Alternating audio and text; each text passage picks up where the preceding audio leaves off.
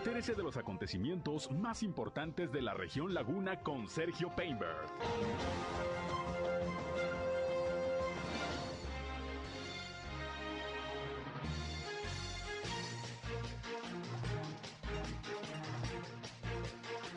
Madres de familia marchan en Torreón clamando justicia por la desaparición de sus hijos.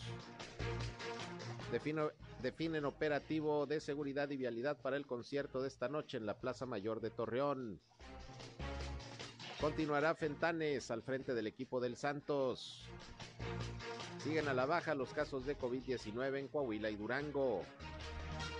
Gran afluencia en los panteones en este Día de las Madres en la comarca lagunera. Presenta la candidata a la alcaldía de Lerdo por Morena, Tere González, su plan de gobierno. Dice que si llega se bajará el sueldo. Esto es algo de lo más importante, de lo más relevante que le tengo de noticias, de información aquí en esta Segunda emisión de Región Informa. Ya estamos aquí en el 103.5 de frecuencia modulada Región Radio, una estación más del grupo Región, la Radio Grande de Coahuila, listos para informarles como todos los días en este 10 de mayo, Día de las Madres. Felicidades a todas las mamás de la comarca lagunera. Gracias por sintonizarnos. Aquí estamos listos como siempre para informarles. Soy Sergio Peinbert, usted ya me conoce. Vamos a las noticias. El clima.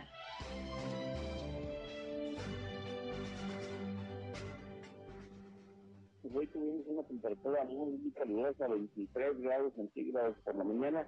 Ayer por la tarde tuvimos una temperatura máxima de 41.5 centígrados, mucho calor aquí en la comarca lagunera. Sin embargo, el día de hoy vamos a tener temperaturas que van a rondar entre los 38 y 39 grados centígrados, disminuye un poquito la, la temperatura, tenemos posibilidad de precipitación ya muy entrada la noche o en las primeras horas del día miércoles, esta precipitación se debe alentar de humedad procedente del Golfo de México. Y bueno, las temperaturas altas que se han estado registrando aquí en la comarca lagunera, el 60% de humedad aquí en la comarca lagunera, para, para que tengamos precipitación se requiere al menos un 80% para disminuir esta humedad conforme avance el día y nuevamente después cuando baje el sol empieza a incrementarse la, la humedad y por, eh, por ende la posibilidad de precipitación. El clima. Bien, pues ahí está el eh, reporte de José Abad Calderón, previsor del tiempo de la Comisión Nacional del Agua, como todos los días, atento a informarnos de las condiciones climatológicas. Bajó un poco el calor, sigue haciendo mucho calor, pero bajó un poco la temperatura.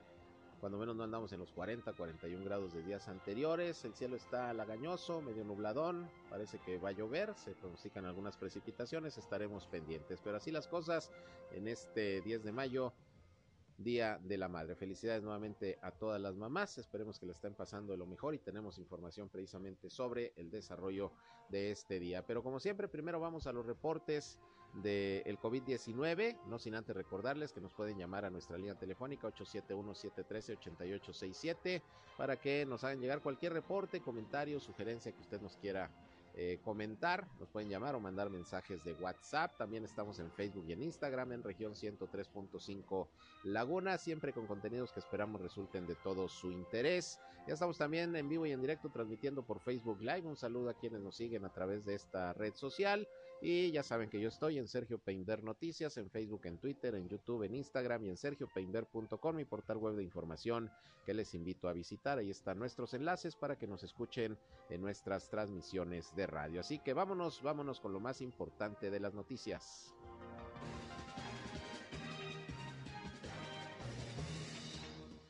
Bien, y le decía que tengo el reporte por lo pronto ya de Durango de la situación del COVID-19 al día de hoy, bajo el nivel de contagios, de hospitalización, no hay decesos afortunadamente. Vamos a escuchar el reporte de Sergio González Romero, secretario de Salud en Durango, así las cosas con la pandemia hoy en aquella entidad. Vemos que son 65.957 casos positivos con 3.439 defunciones. Hoy no reportamos ningún caso positivo a COVID, como tampoco defunción.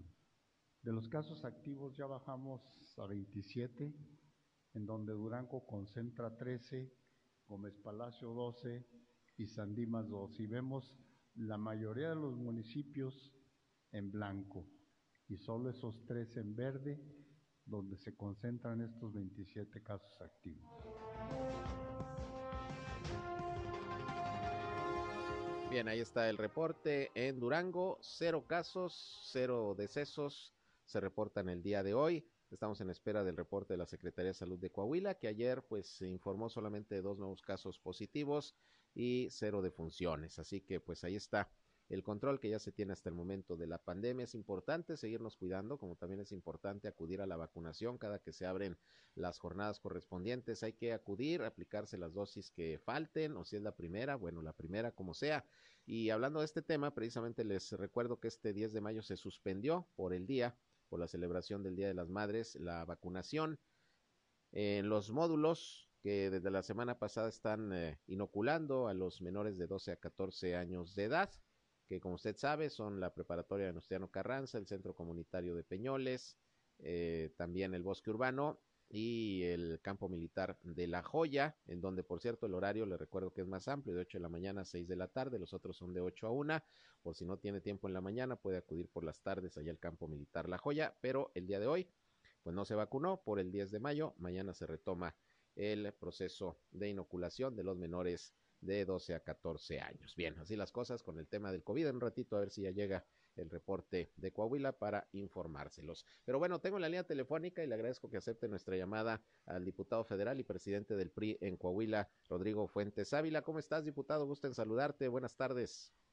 Buenas tardes, mi estimado Sergio. Agradecerte la oportunidad que me brindas de poder platicar con el pueblo de Coahuila, específicamente con mis paisanos en la comarca lagunera. Oye, pues alborotaste la, alborotaste la gallera política el día de ayer en el Estado con la información que diste. Por un lado, que el PRI ha decidido que sea una consulta abierta a la militancia, a simpatizantes, la elección del candidato o candidata a gobernador el próximo año y la posibilidad de que se concrete una alianza PRI-PAN-PRD también para las próximas elecciones en Coahuila. A ver, platícanos cómo es que analizaron y, y, pues finalmente hiciste este pronunciamiento.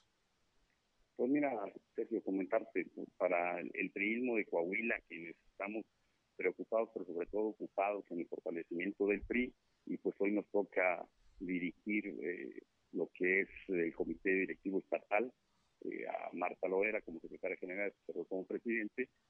A nosotros no es novedad este, este procedimiento, pero también no, lo es novedad para la gente ahí ha estado en el partido, el secretario de Elecciones Inocencio, para Álvaro como secretario de organización, para Adrián, para el área jurídica, para los representantes en los órganos electorales.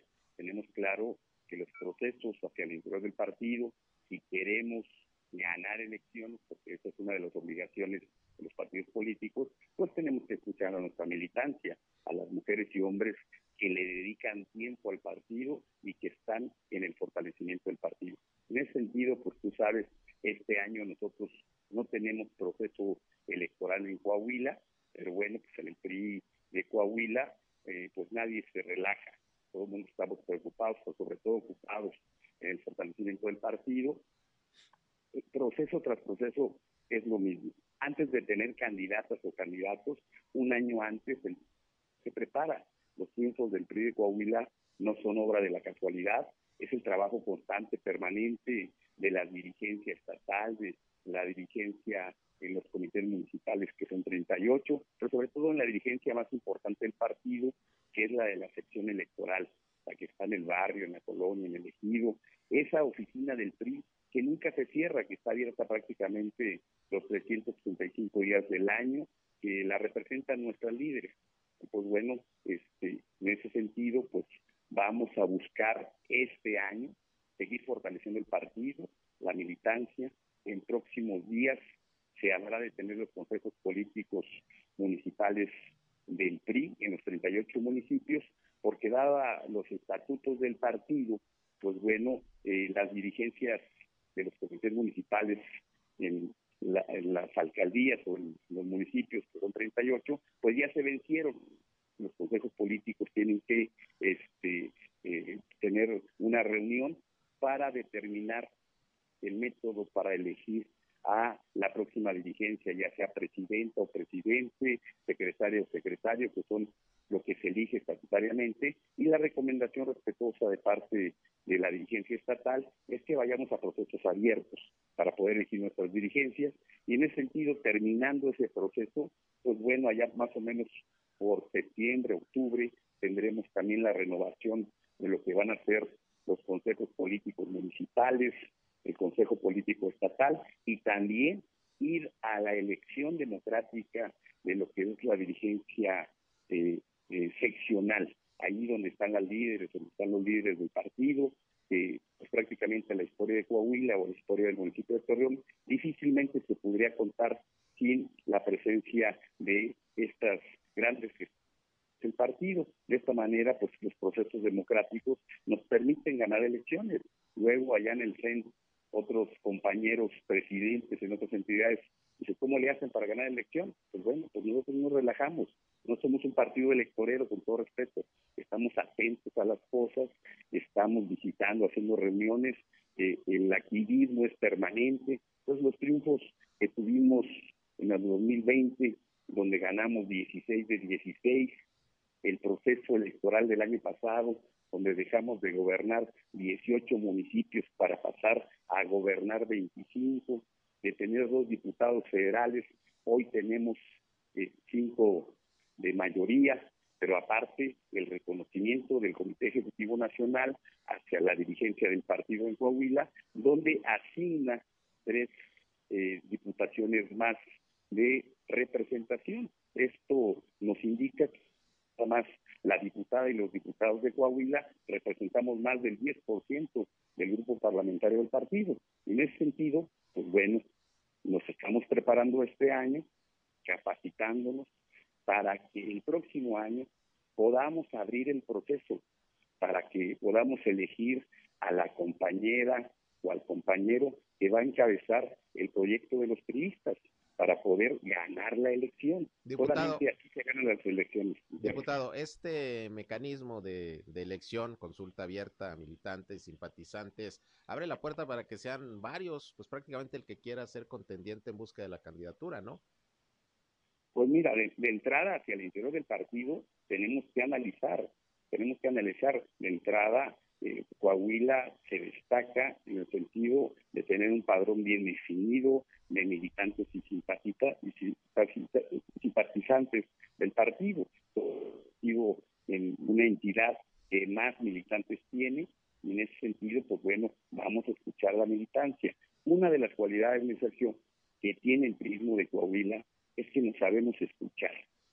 Cualquier compañero o compañero que tiene una aspiración puede levantar la mano el PRI decide el método para elegir ese puesto que vamos a ir a competencia en una elección constitucional y ya tomadas las decisiones, aquella compañera o aquel compañero que no fue electo por la mayoría, pues simplemente se vuelve a formar a la fila de la disciplina. Esa es una cualidad que con todo este, pues que presumimos en Coahuila y que nos mantiene en la unidad. Y yo no veo por qué tenga que ser diferente el próximo año. ¿Quién no recuerda la elección interna para elegir el candidato en 1999? ¿Quién no recuerda la elección interna para poder elegir en 2005? Pues vamos a hacer el mismo procedimiento, vamos a hacer exactamente el mismo procedimiento, poder escuchar a las compañeras y compañeros que aspiren a ser candidatos o candidatos el interior del partido y en ese sentido, pues salir unidos y poder también platicar con el Partido de la Revolución Democrática, poder platicar con el Partido Acción Nacional para poder este, ir en coalición en la próxima elección.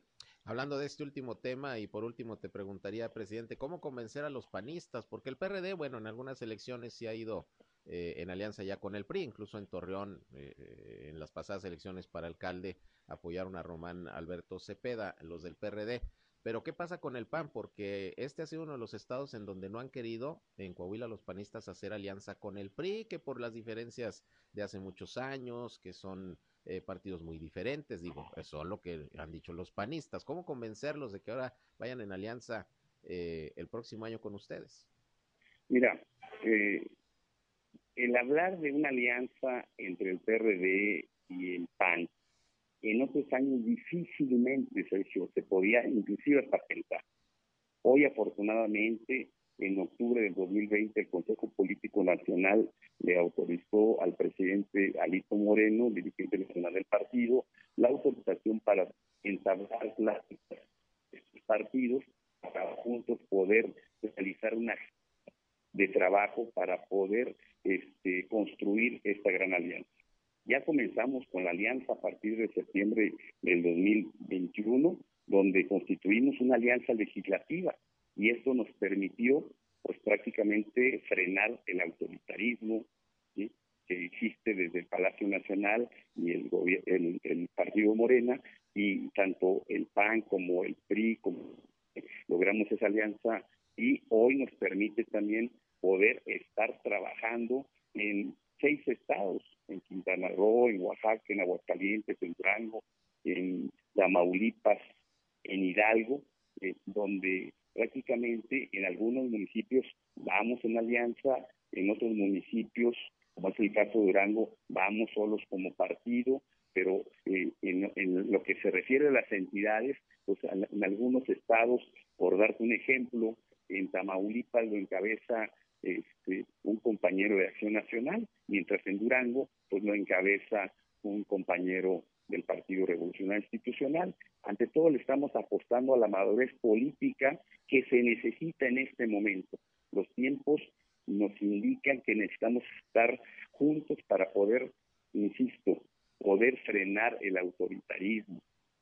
El, el, el proyecto en Palacio Nacional que busca eh, imponer eh, su verdad, que se, porque se creen dueños de la verdad, y, mandar una reforma eléctrica contaminante o una reforma electoral que quiere desaparecer prácticamente al Instituto Nacional Electoral y eso no lo vamos a permitir. En el sentido de la alianza legislativa, pues tendremos que construir la alianza política y yo le veo buen fruto y, y, que vamos a llegar a buen puerto acá en el estado de Coahuila, tiempo al tiempo, este, yo creo que sí vamos a lograr consolidarla.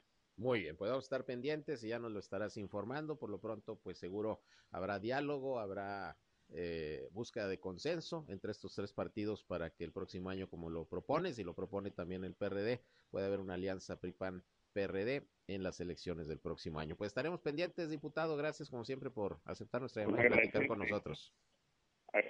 A, ti, Sergio, y comentar que pues, el buen juez por su casa empieza. Vamos a iniciar nosotros todo este año para construir un verdadero proyecto y que tengamos una excelente candidata o un excelente candidato.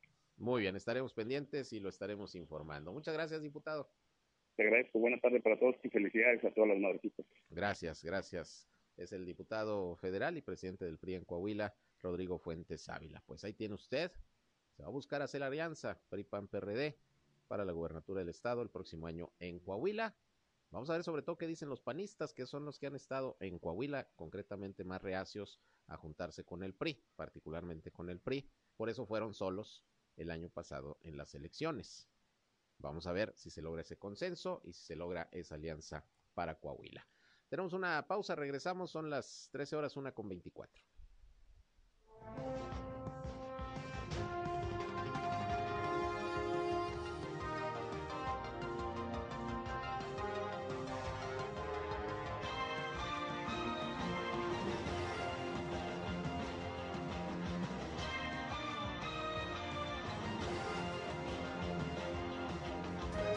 Región Informa. Ya volvemos. Bien, regresamos, son las 13 horas, la una con 31 minutos. Gracias por continuar con nosotros aquí en Región Informa. Y bueno, vamos a continuar con la actividad hoy del 10 de mayo, el Día de la Madre. En un momento le platico cómo va a estar el operativo de seguridad y de vialidad hoy ahí alrededor de la Plaza Mayor con motivo del concierto de Julián Álvarez. Regalo para las mamás del gobierno municipal y del gobierno del estado. Pero también hay actividad en los panteones que por fin hoy se pudieron abrir luego de dos años de pandemia. Pues hay actividad, pues ahora sí que normal en los Camposantos para todos aquellos que van a visitar a sus mamás que se adelantaron el camino y quien estuvo coordinando toda la labor de seguridad, de organización eh, en los panteones eh, fue Carlos Bustos, subsecretario de Atención eh, Social y Política de la Secretaría del Ayuntamiento de Torreón y lo tengo en la línea telefónica para que nos platique, bueno, qué reportes hay de las visitas hoy a los panteones. ¿Cómo estás, Carlos? Muy buenas tardes. muy buenas tardes, Sergio. Muy bien, gracias. Aprovecho para para saludar a tu audiencia, en especial pues, para todas las madres que, hoy festejan su, su día. Esperemos que lo estén festejando en compañía de su familia y de una manera muy, muy bonita. Así es, así lo esperamos también. Y platícanos, pues, qué reportes tienes, cómo está la afluencia en los panteones, cómo han funcionado los operativos ahí de, de vigilancia, el cumplimiento de los protocolos sanitarios, ¿cómo van? Mira, vamos bien. Había, este, si bien el día de hoy más numerosa que en los días anteriores, este, todo ha sido bajo un estricto control y un apego a los protocolos que se marcaron este, la semana pasada y que se han venido siguiendo por parte eh, de los eh, personal y de los propietarios de los panteones y de las autoridades que manejan los panteones municipales, pero también hemos visto muy buena disposición por parte de la ciudadanía que estuve a visitar a sus a sus familiares a, estos centros de, de, estos centros de, panteones o, cementerios, mm. este, que, que, han estado cumpliendo las normas y que han, han, estado sobre todo respetando los tiempos de duración de las visitas, lo que ha permitido pues que haya fluidez y que este, se haya podido tener por parte de las autoridades una, una buena vigilancia y, este, y que tengamos hasta el momento un saldo positivo, un saldo blanco y, y este, a pesar de que pues, el día hoy ya hubo más mucho más movimiento que el día de ¿Tienes algún estimado de cuánta gente ha ido, por ejemplo, hoy a, los panteones? Mira, el, día de hoy tenemos alrededor de 15 mil personas hasta el momento, este, siendo el, el, Panteón Jardines del Tiempo el que ha tenido mayor afluencia, alrededor de 8 mil visitantes hasta, hasta este momento, seguido por el, Panteón del Carmen con alrededor de 1.500 eh, solamente el día de hoy, y los panteones municipales, este, 1.200 y 1.500 visitantes eh, el día de hoy hasta el momento. No se ha reportado ningún incidente. Ningún incidente, este orden con, respecto a, los vendedores, ha habido también ahí muy buen este control por parte de las autoridades estatales y municipales, este, se ha respetado el no accesar vehículos, se ha respetado este, el hecho de que no entre música, de que no entren bebidas alcohólicas y pues esto nos ha permitido que este operativo que inició, inició el pasado sábado se haya llevado de una manera este, pues prácticamente impecable hasta este momento. Comentas que se recomienda un tiempo estimado de visita, ¿de cuánto? ¿Una hora? De una hora, una hora es el recomendado, este, en un horario de 8 de la mañana a 6 de la tarde. Muy bien, pues entonces hasta el momento, gran afluencia en los panteones, cero incidentes afortunadamente. Y bueno, no sé si te corresponda parte de la chamba de hoy, pero ya todo listo también para el concierto de esta noche de Julián Álvarez en la Plaza Mayor. Todo listo, todo listo, ya están aquí los preparativos, está este, pues los organizadores montando este, todo el equipo, los escenarios y las autoridades, tanto de vialidad como de seguridad pública, pues también haciendo lo propio aquí en todo el cordón este, que rodea el área de la Plaza Mayor. ¿Alguna recomendación, Carlos, para la gente que va a asistir? Porque se esperan alrededor de 80 mil personas, es el cálculo, ¿no? Se, se espera mucha gente, pues este, lo mismo, ¿no? Que sigan las indicaciones de las autoridades que van a estar aquí presentes, este, que, que, que se vengan con tiempo, este, eh, porque sí se espera que haya una afluencia fuerte de gente. Este, el, el, acceso va a estar permitido a partir de las 3 de la tarde. Este, sin embargo, pues también este, que consideren pues, la temperatura, este, porque pues sí está haciendo bastante calor ahorita este, acá afuera en la plancha de la Plaza Mayor. Claro, y uso del cubrebocas, ¿no? Aunque es espacio abierto, pues hay aglomeración de gente. Y, gel, y gel antibacterial en los sitios de entrada.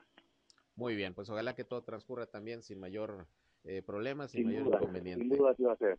Muy bien, Carlos, pues te agradezco la información y seguimos pendientes. Muchísimas gracias, Sergio. Gracias, buenas tardes. Hasta luego, nos vemos. Carlos Bustos, subsecretario de Asuntos Sociales y Políticos de la Secretaría del Ayuntamiento de Torreón. Pues ahí tiene usted, gran afluencia en los panteones, 15 mil personas nada más el día de hoy, pero el operativo de vigilancia y de de vialidad y de seguridad, pues se implementó desde el pasado sábado, que ya comenzó a ir bastante gente a los Campos Santos, pues con motivo del 10 de mayo, sin incidentes hasta este momento, qué bueno. Y desde las 13 horas, ya prácticamente desde hace un ratito, comenzó el cierre de la circulación vehicular por las calles y avenidas pues que rodean a la Plaza Mayor, según la Dirección de Movilidad. El primer círculo de cierre de calles abarca eh, los cruces de Jiménez y Matamoros, Morelos y Jiménez, Allende y Galeana, Juárez y Ramón Corona, Juárez y Galeana, Morelos y Leona Vicario, Matamoros y Leona Vicario, así como la Allende y Ramón Corona. Para esto se han desplegado patrulleros de tránsito y vialidad, así como agentes pedestres en cada punto. Y a las 16 horas se tiene prevista ya la apertura de los accesos peatonales a la Plaza Mayor.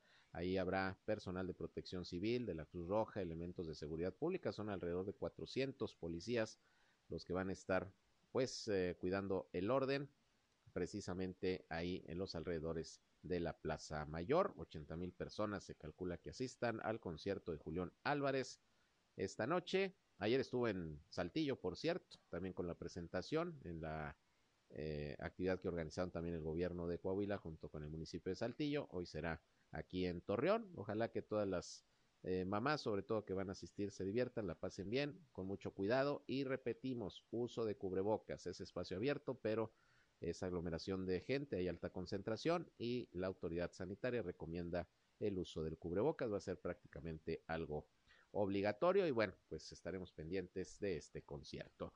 Regresando al tema político, hoy hubo una rueda de prensa que ofreció la candidata de Morena, de la Alianza Juntos Hacemos Historia, que encabeza este partido Morena, la alcaldía de Lerdo, la maestra Tere González, quien habló pues de algunas de sus propuestas, presentó prácticamente su plan de gobierno que abarca 25 puntos, donde destaca eh, la austeridad en el ejercicio del gasto público, eh, los programas sociales, eh, también los servicios públicos, su mejoramiento y anunció también dentro del plan de austeridad que de llegar a la presidencia municipal se bajará el sueldo ella y la de sus funcionarios para empezar. Vamos a escuchar lo que dijo Tere González, repito, candidata de Morena y la Alianza Juntos Hacemos Historia a la alcaldía de Lerdo. Si bien hemos sabido, ya tenemos ratito en campaña, pero también ya tenemos un diagnóstico más firme de lo que necesita nuestro querido Lerdo. Por eso es que el día de hoy pues los invitamos a, a, a que lo hagamos públicamente estas propuestas comentarles, comentarles que hemos ido muy bien, ¿eh? hemos avanzado, la gente nos ha aceptado, tenemos mucha aceptación en, en nuestro lerdo, hay un hartazgo de la gente en cuanto al gobierno que va a salir, ya no quieren más de lo mismo y eso nos ha abierto las puertas a, a nosotros en primer lugar. En segundo, pues que la candidata en esta coalición, su servidora, pues nos ven bien porque somos gente de una sola línea, firmes y que no tenemos trayectoria de corrupción. Eso a la gente le da confianza. Entonces, comentarles que nuestras propuestas son en base a las necesidades de, de la comunidad, de todo el municipio. Y decirles que en algunas no se necesita tanto dinero, ¿eh? Solamente se necesita la creatividad, la austeridad y eficiencia en el presupuesto. Y sabemos que el presupuesto anual de, de Lerdo son 560 millones de pesos, que de los cuales se va un poquito más de la mitad de nómina y que nosotros tendríamos que hacer ajustes en esta parte cuando lleguemos, porque estoy segura de que vamos a ganar. Y cuando lleguemos vamos a hacer ajustes y el primer ajuste, como lo decía anteriormente, pues va a ser mi sueldo. Como presidenta debo de bajar el sueldo a un, un sueldo sencillo, eh, eh, sin lujos. Pero decirles que ese será el primer compromiso de mi parte con la sociedad. Bien, pues ahí parte de lo que anunció hoy Tere González, candidata a la alcaldía de Lerdo por Morena y la alianza Juntos Hacemos Historia y así le estamos dando seguimiento a las campañas políticas, ya hemos platicado con varios candidatos, candidatas sobre sus planes, sus proyectos para que usted los conozca, para que los escuche, para que sepa qué es lo que están proponiendo. Y el próximo 5 de junio allá en Durango pues usted acuda a votar con conciencia, con información, con idea clara de con quién eh, quiere eh, eh, compartir el gobierno como ciudadano como ciudadana y bueno, pues vamos a, ver cómo sean las cosas. Lo importante es ir a votar. Y hablando precisamente del tema político, fíjese que ayer le di a conocer que Omar Castañeda, diputado federal con licencia y quien está ocupando nuevamente el cargo de síndico del Ayuntamiento de Gómez Palacio, pues anunció que se retiraba de, de ese cargo. Él dijo que porque no quería ser cómplice de pues las irregularidades que se eh, manifiestan, según él comenta, en varias áreas de la administración municipal. De hecho, él ha presentado denuncias hasta con en contra de, de algunos funcionarios municipales por presuntas irregularidades, ha dicho Omar Castañeda, y bueno, pues eh, comentó que va a dar seguimiento a esas denuncias y que por tanto se retiraba del cargo. Bueno, pues asumió la sindicatura, quien la estaba ocupando antes de que regresara Omar Castañeda, que es Cuauhtémoc Estrella, y el día de hoy él dijo que el diputado federal con licencia miente, se refiere a Omar Castañeda. No se fue por dignidad, sino porque de todos modos las autoridades electorales, dice Cuauhtémoc Estrella, lo iban a remover de la sindicatura en razón de un juicio de derechos político-electorales. El ahora síndico en funciones planteó lo anterior tras referir que el pasado 11 de abril promovió ante la Sala Regional de Guadalajara, la Sala Electoral, correspondiente a la primera circunscripción plurinominal del Tribunal Electoral de la Federación, un juicio para la protección de sus derechos político-electorales, impugnando la reincorporación de Omar Castañeda en el cargo de síndico. Lo anterior debido a que al haber alcanzado la calidad de diputado federal electo por un distrito de Durango, y haber protestado como tal y asumir el cargo, se actualizó el supuesto constitucional y jurisprudencial que impone acceder únicamente a un cargo, dice Cuauhtémoc Estrella, por eso se fue Omar Castañeda, porque de todas maneras le iban a retirar el cargo de síndico, porque no puede ocupar dos, el de diputado federal con licencia y también de síndico, y por eso se retiró, es lo que dice Cuauhtémoc Estrella. El asunto es que, bueno, pues así están las cosas también con la polaca y las grillas que traen, sobre todo en Morena, allá en Gómez Palacio. Por lo pronto, pues ahí está la aclaración al respecto que hace el recientemente instalado nuevamente en su cargo síndico municipal, Cuauhtémoc Estrella. Vamos a otra pausa y regresamos, son las 13 horas, la una con 44.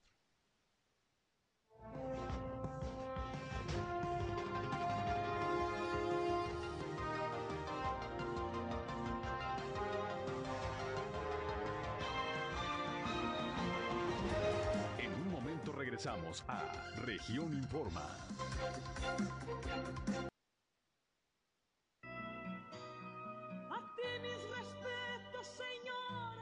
Bien, regresamos, son las 13 horas, la una con 50 minutos. Y hoy, pues es día sin duda importante, el festejo a las mamás. Habrá quienes se la pasen de lo mejor, que sus hijos eh, le llevarán regalos, las llevarán a pasear, las llevarán a comer, a cenar, a muchos días las llevaron a desayunar, gran afluencia en los restaurantes, se pudo ver ya el día de hoy, de hecho por ahí tenemos una entrevista con el presidente de la Canirac, Guillermo Martínez, quien dijo que bueno, andan con mucha chamba el día de hoy, es el mejor día para los restauranteros el 10 de mayo, y bueno, eh, es eh, importante destacar que en este 10 de mayo, pues para muchas mamás es alegría, pero para otras, pues es una fecha de sufrimiento, es una fecha de recuerdo, es una fecha de dolor, y estoy hablando precisamente de las madres que han eh, tenido pues eh, lamentablemente la pérdida de algún hijo, de alguna hija, eh, sin saber qué fue lo que sucedió.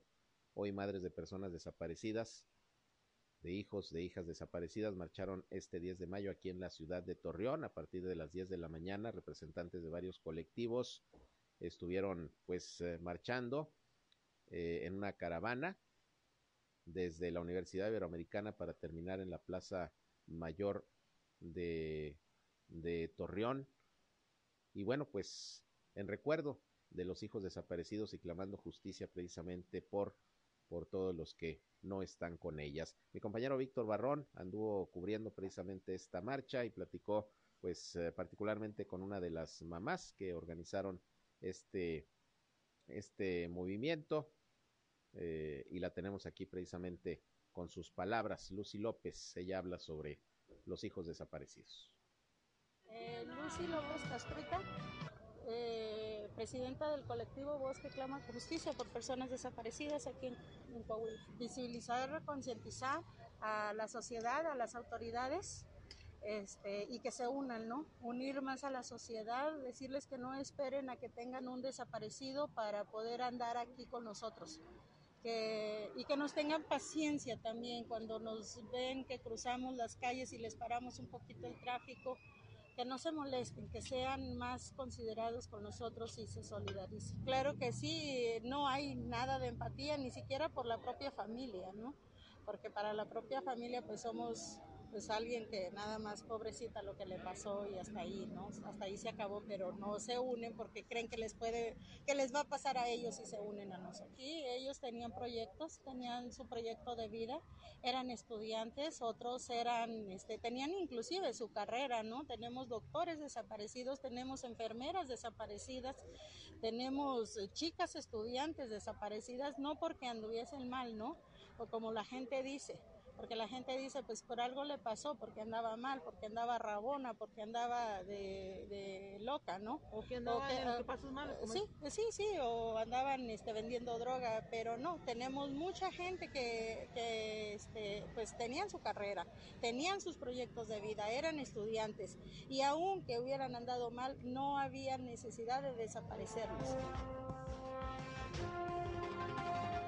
Bueno, pues así transcurre este 10 de mayo para muchas mamás que lamentablemente por una u otra circunstancia eh, han perdido a sus hijos, a sus hijas en desapariciones, que no se explican, que no saben qué pasó y bueno, el clamor a las autoridades porque siga, porque siga su búsqueda, esta marcha el día de hoy 10 de mayo. Bien, y antes de terminar con el programa, bueno, pues le hablo a la experta en deportes, mi compañera reportera Maribel Rangel, porque se queda Eduardo Fentanes al frente del equipo del Santos. A ver, platícanos, Maribel, cómo estuvo la decisión. Buenas tardes y gracias por esta colaboración aquí en Región Informa. Sergio, te saluda con mucho gusto. Buenas tardes. Este, sí, ya hoy hacen llegar a los medios de comunicación eh, el comunicado, valga la redundancia, donde dan a conocer, bueno, quién es el cuerpo técnico que va a conformar Santos y que va a tener este, precisamente para lo que será el próximo torneo se habían tardado, se tardaron por más de una semana en poder ratificar al profe Eduardo Fentanes. Pero bueno, hasta el día de hoy ya, ya van a conocer esta información. Eduardo Fentanes se queda como el equipo de primera división de cara al torneo apertura 2022. Su cuerpo técnico está integrado por los auxiliares Omar Tape y Rafa Figueroa, que ellos ya estaban eh, trabajando con él precisamente. Y bueno, la, la novedad es que viene Hugo Hugo eh, Colazo, que es el preparador físico también. Eh, bueno, más bien, eh, él también será como parte de, los auxiliares. El preparador físico será Nicolás Maidana y el entrenador de porteros Manuel Corona.